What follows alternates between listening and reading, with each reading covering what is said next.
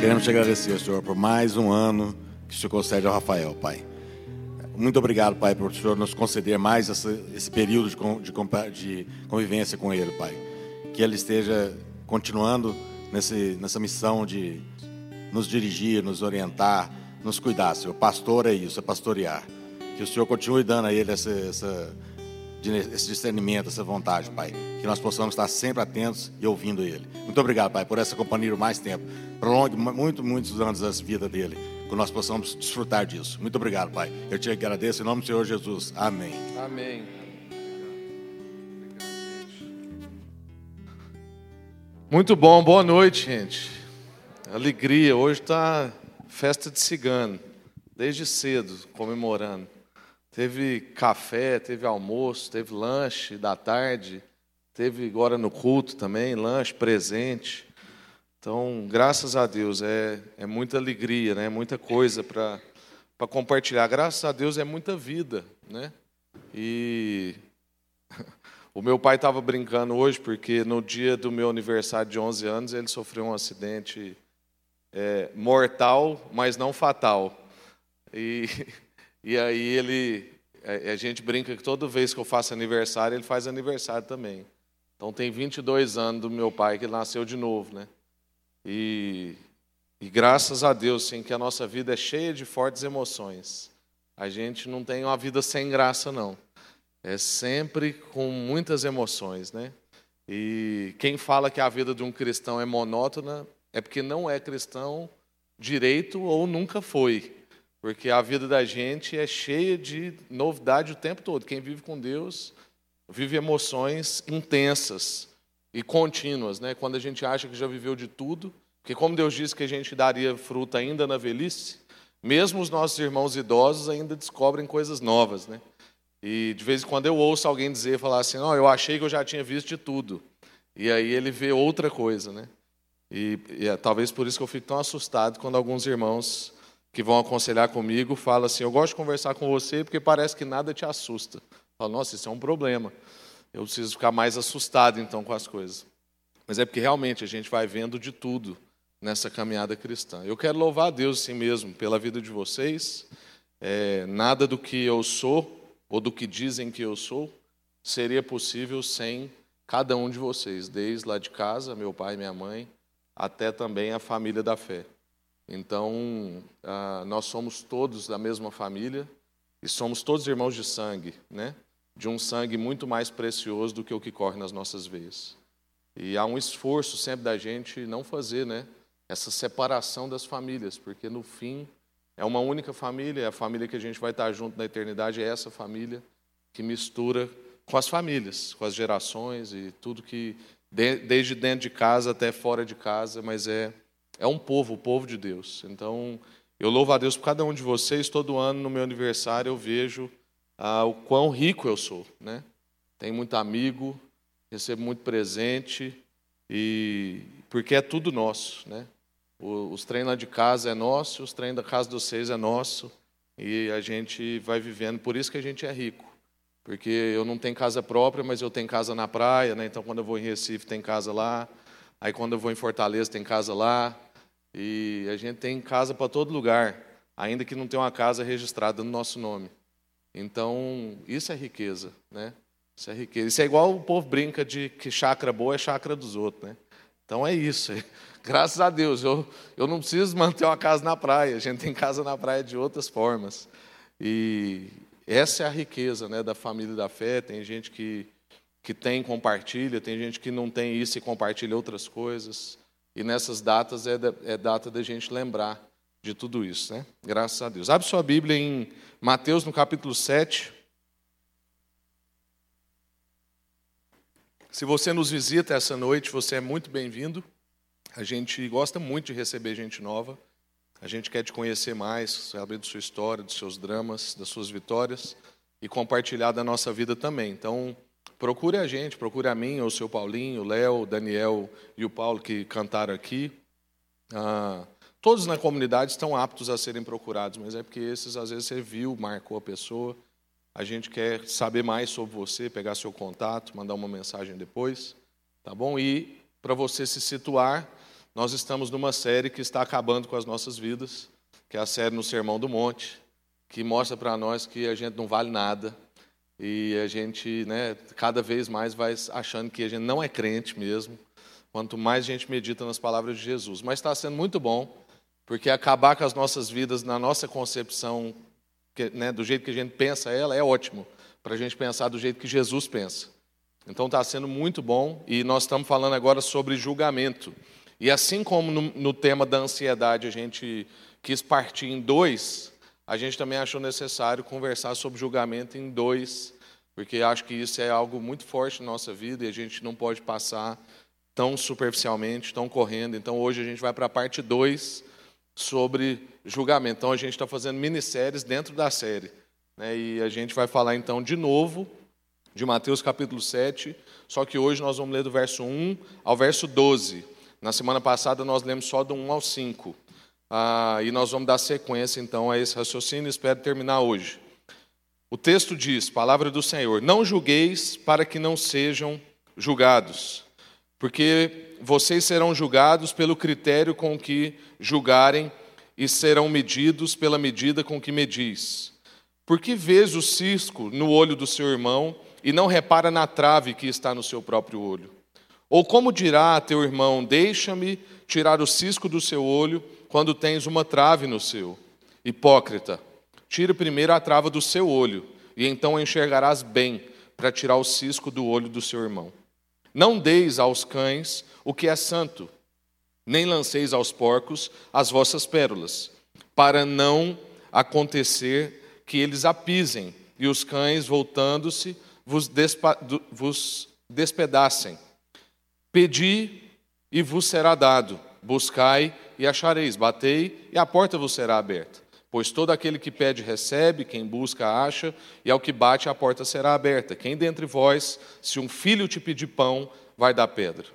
Ou, se lhe pedir um peixe, vai dar uma cobra?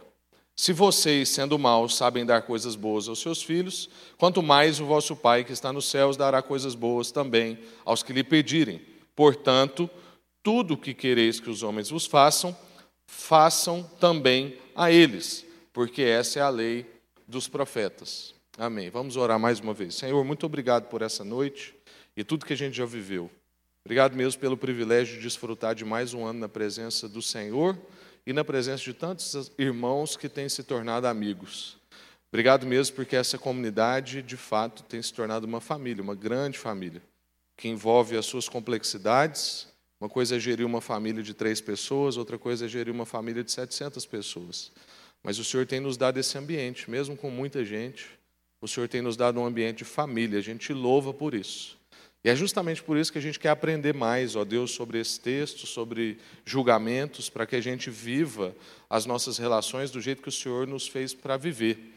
Nós queremos ajudar uns aos outros, queremos ser ajudados, Queremos ter um caráter moldado pelo Senhor, ó Deus, e queremos avaliar, olhar, julgar, perceber, criticar, segundo as lentes do Senhor. Então, em nome de Jesus, Pai, coloque o seu óculos em nós, porque nós queremos ver como o Senhor vê. Em nome de Jesus. Amém. Graças a Deus. Irmãos, então, na semana passada, nós conversamos sobre a diferença entre sermos sinceros e sermos sensíveis. E que não adianta de nada na nossa vida se nós formos muito sinceros, sem sensibilidade. Então, hoje em dia, muitas pessoas se desculpam na sua sinceridade. Não, é porque eu sou sincero, eu sou assim, eu falo a verdade. Mas a Bíblia diz para nós que há um jeito de se dizer a verdade. A gente não diz a verdade de qualquer jeito, a Bíblia nos orienta a dizer a verdade em amor. Então, a gente não basta sermos sinceros, precisamos ser sensíveis. Precisamos ter sensibilidade ao dizer a verdade. Precisamos ter sensibilidade com a nossa sinceridade. E a gente diz que o fio que está ligando todos os temas do capítulo 7 é um fio que chama o fio dos relacionamentos. Depois de trabalhar desde o início do Sermão do Monte, que são as bem-aventuranças, até agora, o que Jesus estava fazendo é aplicando caráter cristão, influência cristã, justiça, piedade, tudo. Agora ele está amarrando isso para ser vivido de maneira comunitária. Porque uma cultura cristã não se vive no individualismo. Então, o que Jesus está fazendo é: olha, tudo que eu ensinei para vocês sobre piedade, testemunho, influência, justiça, sobre caráter, isso não é para você viver você. Isso é para ser vivido dentro de um ambiente, dentro de um contexto, isso é para ser vivido comunitariamente. E a gente falou então sobre enxergar melhor e sobre também enxergar melhor os outros. Eu queria fazer duas revisões. A primeira é que nós entendemos que essa fala de Jesus, desse capítulo 7 até agora, não é uma fala sobre a gente ser fingido ou acríticos. Não é uma fala de Jesus para nós, olha, sejam omissos. Você está vendo uma circunstância, o negócio está ruim, as pessoas estão avaliando mal, fulano está sendo injusto com o outro. Não fala nada não, porque você não pode julgar. Não, não é isso que Jesus está trabalhando. O que Jesus está dizendo para nós é que a gente quer mais discernimento, ao invés de condenações severas. O nosso grande problema com o julgamento é que geralmente ele funciona para condenação e não para buscar discernimento. Então não é verdade que um cristão não julga, nós julgamos. Nós só não podemos julgar na cadeira de Deus. A gente julga como quem avalia, como quem critica, como quem percebe. Jesus está nos ensinando isso, tanto que ele diz: olha, não ore como fulano. Ou seja, ele está mandando a gente ter um parâmetro, há um tipo de julgamento aqui. Existe gente de um jeito e gente de outro jeito. Jesus está falando para nós: olha, não seja daquele jeito. E para eu conseguir não ser daquele jeito, eu preciso ter um tipo de percepção. Isso é um julgamento, é uma forma de julgamento. Mas isso não é um julgamento sentado na cadeira de Deus. Quando ele vai dizer agora para nós, olha, não deem pérolas aos porcos. Ele está ajudando a gente a avaliar um tipo de gente. A gente a ser crítico a um determinado tipo de pessoa, de reação, de comportamento. Então, não é um convite ao fingimento ou a sermos acríticos. Pelo contrário, é um convite para a gente buscar discernimento ao invés de condenações severas. E a segunda coisa que a gente viu é que a gente não deve fazer crítica sem autocrítica. Então, sempre antes de tecer uma crítica, uma avaliação, um julgamento, deve ser feito um auto-julgamento, uma autoavaliação, uma autocrítica. Não se deve olhar para a vida do outro sem pensar antes a respeito da sua vida. É por isso que Jesus está dizendo: olha, tire primeiro a trave do seu olho. Olha, avalie primeiro a sua vida, o seu coração, suas intenções, seu caráter, como é que tem sido a sua vida, as suas dificuldades. Cada um de nós tem dificuldade em alguma área.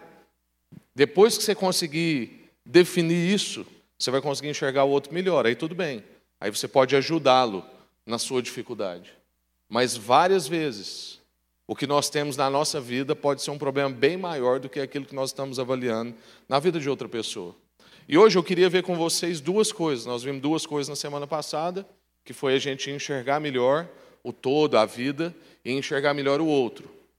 E hoje eu quero conversar com vocês sobre a diferença entre julgamento e disciplina, e a gente aprender com isso, e a gente também pensar sobre confissão e pedido de perdão que eu acho que é isso, né? A gente entende, segundo os melhores comentaristas e outras pessoas que já compartilharam nesse texto, que essas são das principais ênfases que Jesus está trabalhando aqui. Então, há uma diferença entre julgamento do jeito que a gente entende e disciplina como a Bíblia propõe. A gente não pode abrir mão das disciplinas por causa do julgamento, por medo do julgamento, que é isso que está acontecendo em muitos dos nossos ambientes. Então a gente abre mão de disciplinar um irmão, e com isso eu não estou querendo dizer excluí-lo da igreja, excluí-lo da Santa Ceia, não tem nada a ver. Eu estou querendo dizer com disciplina e como a gente faz com o filho. Orientação, talvez um certo castigo nesse sentido de, olha, queria que você ficasse um tempo pensando. Então, lá em, lá em casa, por exemplo, a gente evita dizer a palavra castigo para o Vitor. A gente chama de cantinho do pensamento. a gente fala, ó, oh, você vai ter que ir para o cantinho do pensamento para você refletir sobre o que que, por que que você está aqui. E quando a gente coloca ele lá, a gente pergunta: por que que você está aqui? Porque não basta somente puni-lo. Ele precisa entender o que está acontecendo. Ele precisa entender que aquilo não é um julgamento. Aquilo é uma disciplina. E nós não podemos deixar de aplicar disciplinas por medo de julgamento. Por quê? Porque disciplina é amor, é auxílio, é compromisso. Eu estou dizendo, olha, eu tenho um compromisso com você. Enquanto o julgamento é estéreo, não produz nada, é distante, é descomprometido. Tem gente que eu costumo dizer que é o tipo de gente que lida com as situações e com as pessoas de luva. Ele não quer sujar a mão. Isso é um julgamento. A disciplina, você vai lá e lambuza tudo. Quem é pai e mãe entende. Quando você vai lá disciplinar um filho, você se suja mais do que ele. Você fica triste, você fica mal, você não queria estar fazendo aquilo. Mas como você tem compromisso com ele, você vai lá e faz isso. Como você tem amor por ele, você vai lá e faz isso. Como você quer dar auxílio, você vai lá e faz isso. Então, julgamento não é um nós, julgamento é um eles. E esse é que é o problema do julgamento. Quando Jesus está falando aqui com os mestres da lei, com os religiosos, é disso que ele está dizendo. Ele, olha, quando vocês julgam as pessoas, vocês julgam eles. Vocês nunca estão estabelecendo um julgamento do nós. Então é sempre na perspectiva da exclusão. É sempre daqui para fora. Daqui não, é sempre para fora. Antes fosse daqui para fora. Mas é sempre já para fora. É sem compromisso, é estéreo. E a gente tem que tomar cuidado, porque hoje em dia é assim: qualquer coisa que você fala sobre alguém em alguma circunstância, a outra pessoa vira para você e fala assim: olha, você não pode julgar. A Bíblia diz para você não julgar. E não era isso que Jesus estava querendo dizer. E por isso nós estamos nos tornando um povo milindroso. E eu não sei se existe um povo mais milindroso do que o goiano. O brasileiro já é um pouco, mas o goiano é mais. Tanto que a gente se sente ofendido com a buzina no trânsito, qualquer coisa tira a gente. Por isso que eu brinco que, na minha opinião, o brasileiro e o goiano, principalmente, não tem maturidade para andar armado. A gente é muito passional. E aí, essa coisa do julgamento interfere muito na nossa vida. Porque a gente vai perdendo a capacidade de, no mínimo, ajudar as pessoas. Falar: olha, esse caminho que você está indo aqui não é bom. E isso não é um julgamento. Se eu estou comprometido com ela. Olha, eu quero te ajudar. Eu vou entrar dentro do seu problema. Vamos lá para casa. Eu quero conversar com sua esposa. Eu quero te ajudar com seu filho. Isso não é um julgamento. Isso é auxiliar com uma disciplina. É porque a gente aprendeu a ouvir a palavra disciplina só numa perspectiva negativa. E é justamente por isso que a gente geralmente opta pelo julgamento. Porque o julgamento nos tira da situação. O julgamento não fala sobre um nós. O julgamento fala sempre sobre um eles. Então, quando Jesus vem falar com a gente sobre julgos, e ele vai dizer para nós que ele alivia fardos, por que, que Jesus está dando essa ênfase depois, em outro texto? É porque os líderes da época, que é o povo que Jesus está falando, ao invés de carregar os fardos uns dos outros, eles apenas ficavam observando de longe e fazendo seus comentários. É isso que é um julgamento. É quando é um eles. É quando eu lido de luvas. É quando eu não sujo as mãos. Então o que acontecia era, eu estou daqui observando um casamento acabar ali e fazendo os meus comentários. Olha como eles lidam com aquela situação que absurdo. Olha como é que eles disciplinam aquela criança, não tem condição. E eu só estou aqui comentando com alguém. E hora nenhuma eu estou disposto a ir lá e pontuar com ele. Por quê? Porque aquilo pode colocar minha reputação em risco. Eu posso ser mal interpretado. Eu posso ser chamado de julgador. Aí eu não vou lá. E aí eu de fato me torno um julgador. Porque eu estou daqui dizendo daquela situação de lá. Era isso que esse povo da época fazia. Ao invés de carregar fardos com os outros, e é por isso que a gente está dizendo que todo o tema desse capítulo 7 tem um fio condutor, que é o fio dos relacionamentos. Jesus não está falando sobre condutas isoladas. Ele está dizendo para nós que julgamento é um problema relacional. Que a gente foi chamado para carregar fardo junto. E quando a gente estabelece julgamento, a gente não carrega fardo junto. Na verdade, a gente põe fardo sobre o outro. E líderes, principalmente, você já deve ter percebido quando você chega num ambiente de igreja que todo mundo é muito crítico. E todo mundo é muito julgador. É porque possivelmente tem uma liderança julgadora. Possivelmente no púlpito sai vários comentários sobre outras igrejas, outros lugares e coisas pejorativas. E aí a gente vai formando um povo ao contrário do que Jesus está pedindo. Então Jesus é um tipo de gente que aponta os problemas, mas ele aponta como quem quer trazer cura e não como quem quer afundar o outro. Jesus aponta como quem quer trazer luz e não condenação, como quem quer santificar e não como quem quer demonizar. Então a gente tem que se perguntar: quando eu faço comentários sobre alguma circunstância, quando eu penso sobre alguém, eu penso sobre, é, eu penso como alguém que quer santificar ou como alguém que quer demonizar? Eu penso como alguém que quer ir lá e jogar luz ou não? Qual é o critério que eu estou usando para avaliar as circunstâncias ao meu redor? É para trazer condenação ou é para trazer libertação, para jogar luz? É para trazer cura ou é para ir lá e ainda afundar um pouquinho mais? E por mais que você pense que você não quer afundar um pouquinho mais, toda vez que você faz como os mestres da lei dessa época, você está afundando um pouquinho mais. Toda vez que você observa de longe e faz seus comentários, mas você não está disposto a ir lá e se envolver com aquilo, você está afundando a pessoa ainda mais. Como se não bastasse o tamanho do problema que ela já tem, agora ela tem alguém que lê perfeitamente o problema dela, mas não está nem aí para ajudar ela a sair daquilo. Então, se a gente pensar bem, a gente vai perceber que muitas vezes na nossa vida e no ambiente religioso, os nossos critérios de entrada são uma lista. Então, para entrar na sua relação, para entrar na sua casa, para entrar na igreja, é uma lista de critérios. Vários, e você vai ticando.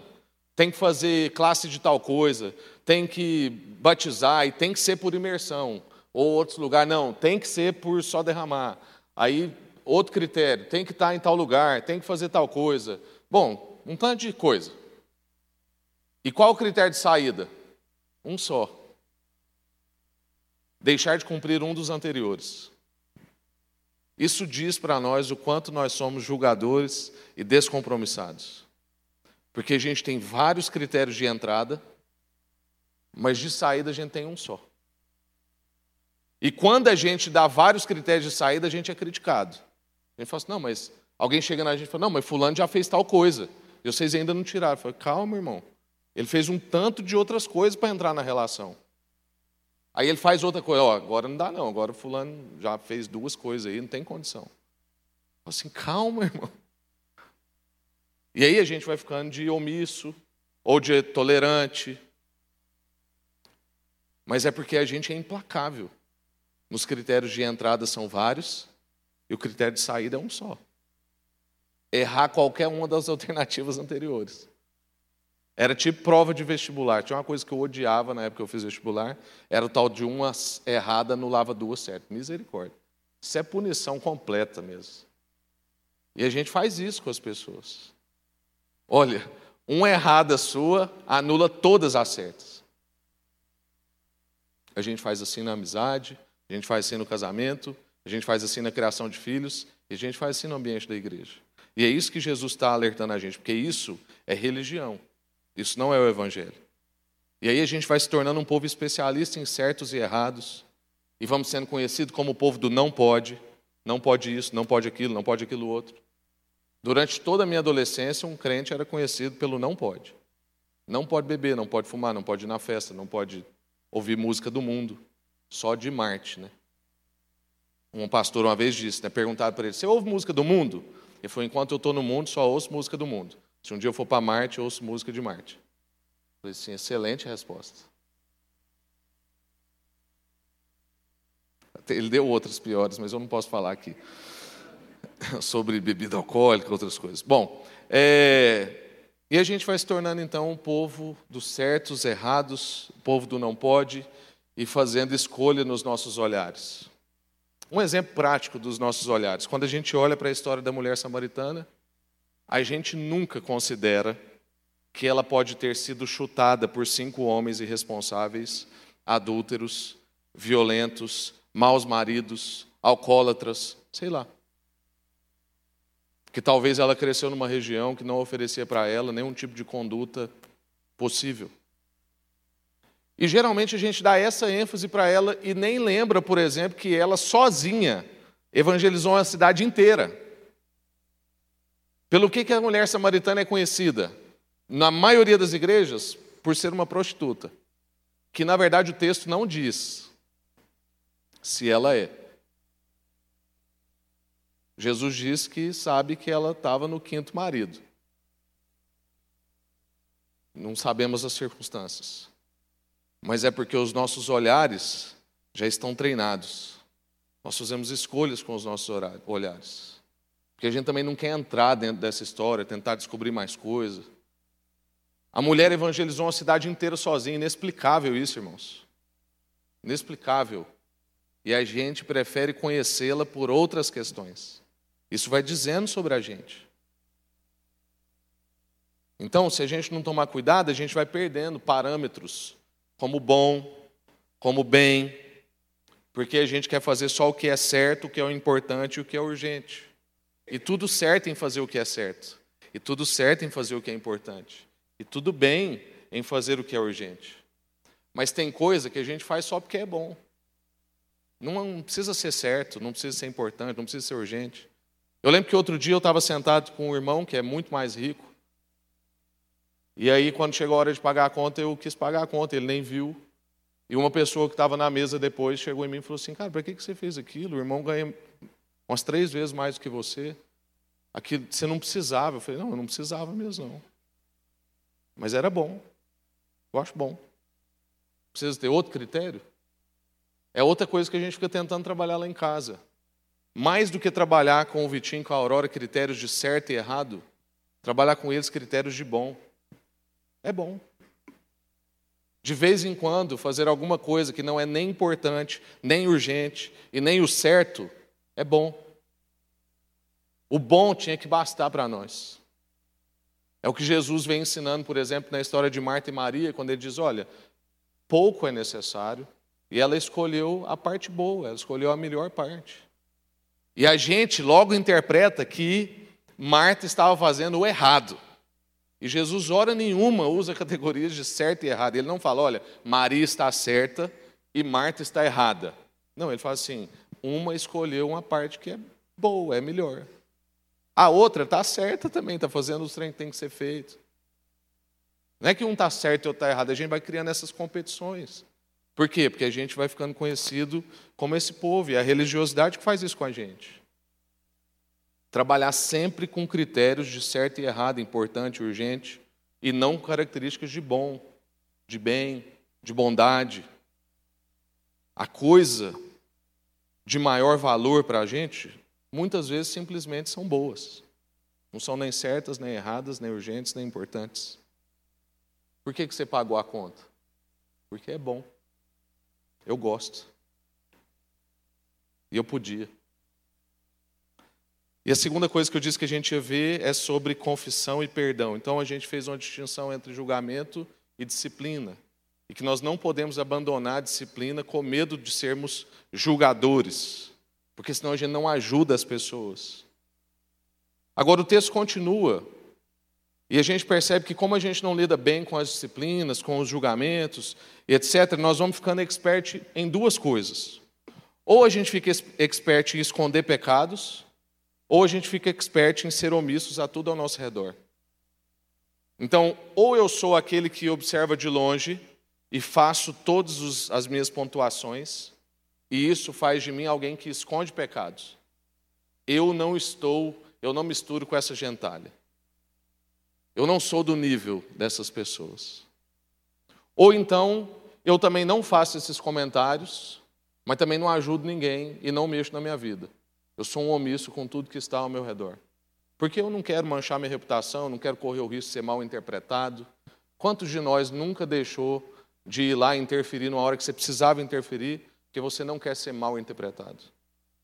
Irmãos, amizade de verdade só é amizade de verdade quando ela corre risco de perder.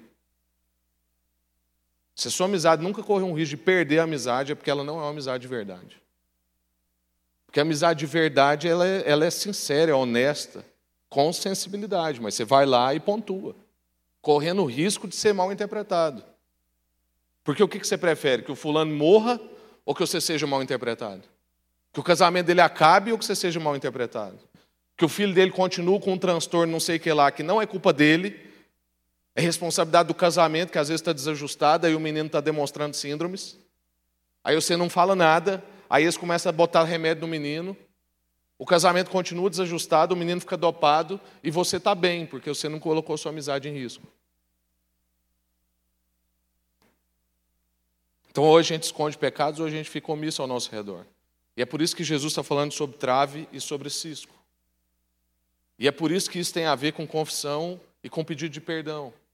Por quê? Porque essa questão da trave, o que Jesus está querendo dizer para nós é que quando a gente tomar a iniciativa de ir diante do outro que a gente acha que está com uma poeirinha no olho, e nós abrirmos para ele a nossa trave, que não é uma poeirinha, então a gente vai dar a chance para o outro confessar o pecado dele. Então, quando eu vou lá, confesso o meu pecado, peço perdão, eu dou chance para o outro fazer a mesma coisa.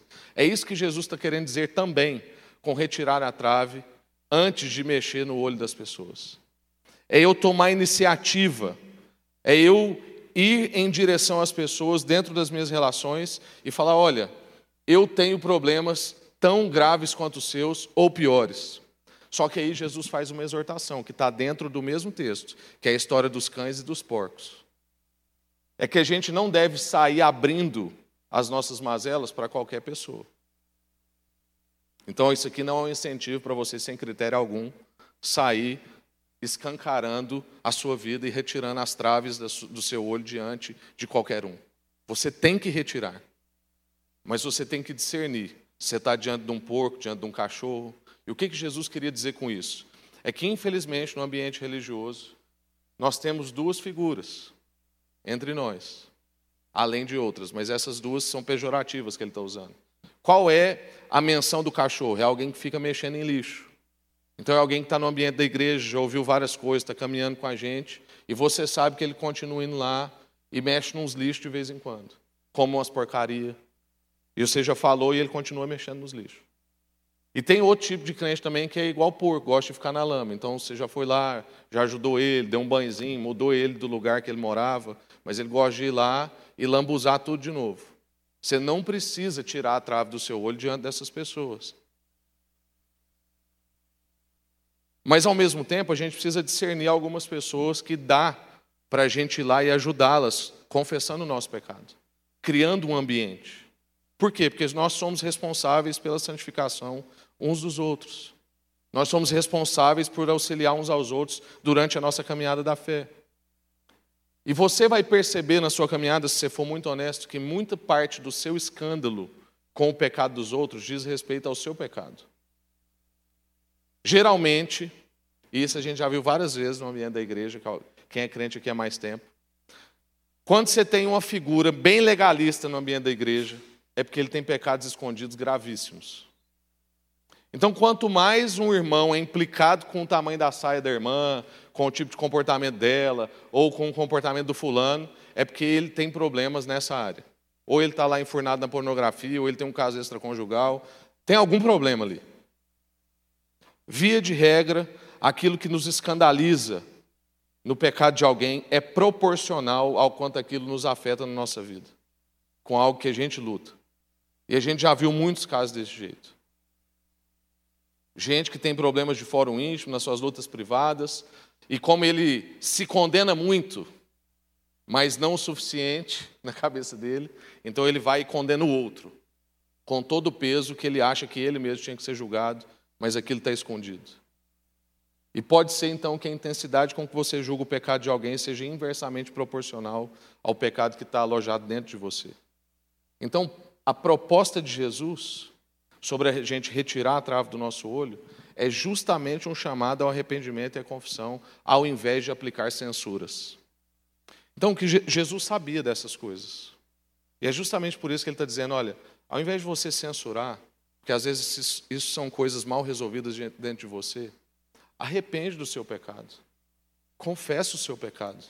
E desse jeito você vai dar ambiente para outras pessoas fazerem a mesma coisa. Porque quando você confessa, ou seja, quando você tira a trave do seu próprio olho, você dá espaço, ambiente, segurança, para que a outra pessoa vá lá e remova o cisco do olho dele. Ou talvez o outro vai descobrir que não tinha cisco, tinha uma trave mesmo. E ele estava iludido, achando que era só uma poeirinha. Então, quando Jesus dá essa orientação, e eu estou encerrando, ele não está propondo para a gente relações baseadas em direitos. Do tipo, olha, agora que eu removi a minha trave, eu vou enfiar o dedo no olho de todos os irmãos. Porque tem vários irmãos que é assim também. A hora que você vai exortar ele, ele fala assim: Não, eu já removi todas as travas do meu olho. E é por isso que eu estou aí enfiando o dedo no olho de todo mundo. Como se agora ele fosse o juiz da paróquia, da cidade, do país. Não, não é isso que Jesus está propondo para nós, uma relação baseada em direitos. Em direitos. O que Jesus está propondo para nós é um ambiente terapêutico. O que Jesus está propondo para nós é um ambiente de cura, um ambiente de santificação e uma dinâmica de confissão. É isso que ele está querendo dizer sobre julgamento, sobre cães, sobre porcos, sobre travas, sobre poeira. No fim, o que Jesus quer é criar um ambiente no meio das relações onde haja disposição para arrependimento, para confissão de pecados, e isso cria um ambiente para outras pessoas fazerem a mesma coisa, criando uma dinâmica de confissão, um ambiente de santificação para todo o povo de Deus. Amém? Então, que a gente possa mesmo não abrir mão das disciplinas entre nós, que a gente vai se tornando cada vez mais um povo menos melindroso, mais receptivo às orientações, porque é muito melhor alguém que vai falar com você sobre um tipo de comportamento que ele está vendo na sua vida, do que que não fala com você e fica longe de você, julgando o seu comportamento, o jeito que você vive. Que a gente tenha ambiente para as disciplinas do nosso meio. E que a gente também construa ambiente para arrependimento e para confissão. Removendo as traves dos nossos olhos e, quem sabe, dando a oportunidade para outras pessoas tirar poeiras dos seus olhos, tirar traves também dos seus olhos e a gente tem um ambiente mais leve, do jeito que Jesus mandou, carregando os fardos uns dos outros. É isso que Jesus queria para a nossa vida. Que a gente, ao invés de pesar sobre os outros, nós fôssemos lá e falasse: não, vamos carregar isso aqui junto. Eu acho que você não está lidando bem com isso, mas eu não vou só te falar isso. Eu quero vir com você. Eu li tal coisa, eu sei de fulano, eu quero te indicar o ciclano. Isso aí é nosso, é um problema nosso, não é um problema seu. Eu não faço uma crítica, eu não faço uma avaliação como quem quer condenar, como quem quer censurar, mas como quem quer buscar discernimento, como quem quer entendimento, como quem quer salvar o outro e não afundar o outro. Vamos orar? Senhor, muito obrigado por essa noite e por essa palavra. O Senhor é muito bom, Sua misericórdia dura para sempre. E por isso o Senhor insiste com a gente. Nós somos aqui, a Deus, uma igreja que se reúne já há tanto tempo e ainda precisamos de exortações como essa, para que a gente se envolva de fato com os nossos irmãos e não avaliemos de longe. Nós não queremos cair naqueles dois pecados, ou de escondermos os nossos pecados, ou de sermos omissos com as coisas ao nosso redor. Não, nós queremos entrar, nós queremos carregar fardos juntos. Nós queremos, ó Deus, participar da disciplina mútua. Quero ser disciplinado e quero também disciplinar. Quero, ó Deus, arrepender e confessar, e quero ver gente arrependendo e confessando. Não há um sequer, ó Deus, que não tenha algo para arrepender e para confessar. E se a gente tiver cada vez mais consciência disso, a gente vai ficando mais leve nos nossos julgamentos, nas nossas percepções, menos implacáveis. Que a gente possa ser sincero sendo sensível que a gente possa dizer a verdade, mas dizê-la em amor.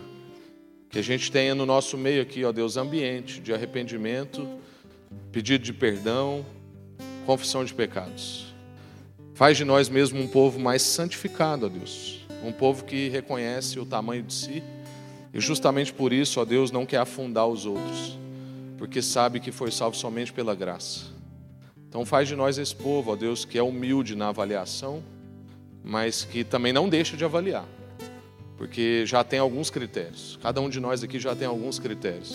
Já avançamos em algumas lutas, mas que a gente tenha disposição para ajudar os outros ao invés de julgá-los, para caminhar com eles ao invés de empurrá-los, para sujar as nossas mãos, colocar nossas amizades em risco, a fim de salvar alguém. Jesus colocou todas as amizades dele em risco, várias vezes, agindo completamente contra o esperado mas era justamente porque ele tinha compromisso com os seus amigos. É que muitas vezes ele surpreendeu todos eles. Que o Senhor nos dê essa ousadia, Deus, de sermos tão bem resolvidos no Senhor, que a gente não tem medo da nossa reputação como o Senhor Jesus não teve. E é em nome dele que a gente ora. Amém. Graças a Deus.